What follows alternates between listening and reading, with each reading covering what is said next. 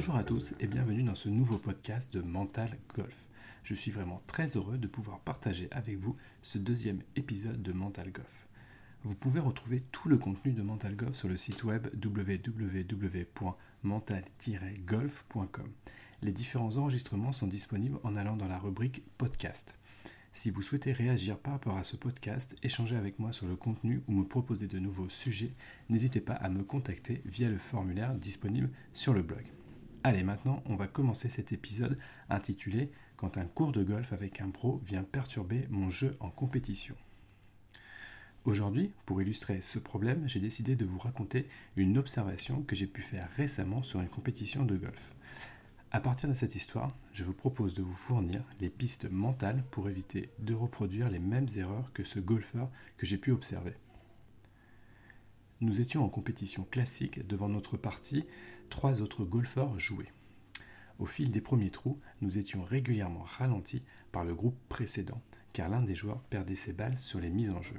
Ce golfeur, d'un bon niveau, car il, il partait des plots blancs, semblait être dans un mauvais jour ou avait du mal à se mettre en action dans cette compétition.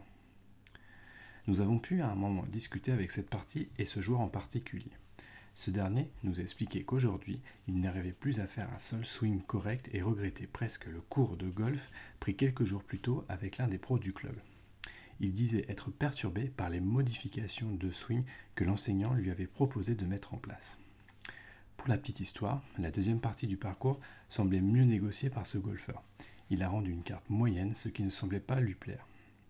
À partir de cette histoire, nous pouvons réfléchir à l'impact d'une modification technique sur le jeu produit. Bien évidemment, propos, mon propos pardon, n'est pas de remettre en cause l'intervention du pro. Bien au contraire, il est important de temps en temps de reprendre les bases avec un enseignant afin de corriger les erreurs qui, au fil du temps, auraient pu se mettre en place. Non, ici, ma vision est de faire comprendre que utiliser seul la technique ne permet pas de performer. Je vous rappelle régulièrement dans les articles du blog ou dans les podcasts l'importance de respecter les quatre piliers de la réussite, qui sont la technique, le physique, la tactique et le mental. En observant ce joueur, j'ai tout de suite pensé qu'il se focalisait uniquement sur la composante technique, oubliant les autres éléments. Ce qu'il est important de comprendre est que le cerveau est capable, de manière autonome, de reproduire un geste réalisé à l'entraînement. Je sais que ça peut paraître peu réalisable, mais le subconscient sait gérer notre corps. Pour vous en convaincre, prenez par exemple la conduite automobile. Croyez-vous que vous êtes tout le temps le maître de vos actions? Moi, je ne pense pas. Il y a des moments où vous déconnectez le conscient et vous arrivez quand même à la bonne destination. Dans le golf, c'est la même chose. Lorsque vous réalisez un swing, toute une partie du geste est faite de manière autonome, sans que vous en ayez conscience.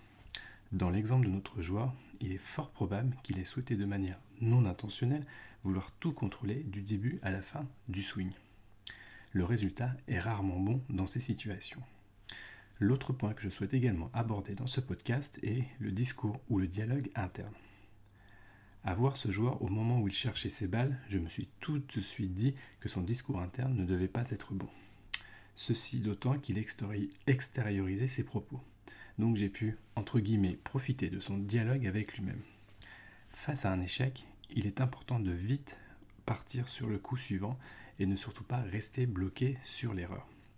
Ces paroles sont néfastes et ne font que renforcer la spirale négative. La bonne attitude aurait sûrement été de positiver sur ces mauvais coups. Et oui, on doit se réjouir d'un échec et de se reconcentrer, se reconcentrer sur la suite du trou.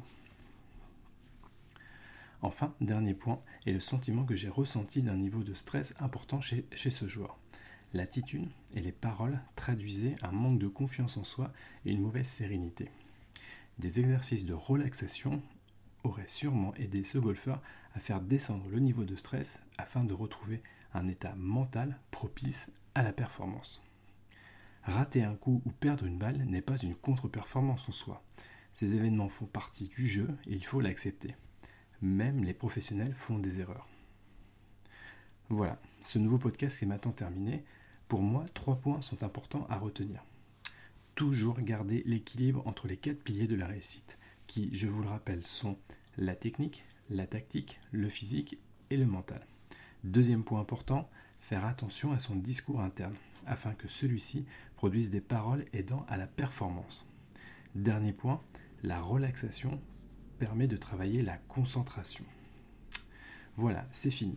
Si vous avez aimé ce podcast, n'hésitez pas à le commenter. Vous pouvez également vous abonner à Mental Golf pour être informé dès qu'un nouvel, épisode est mis en ligne.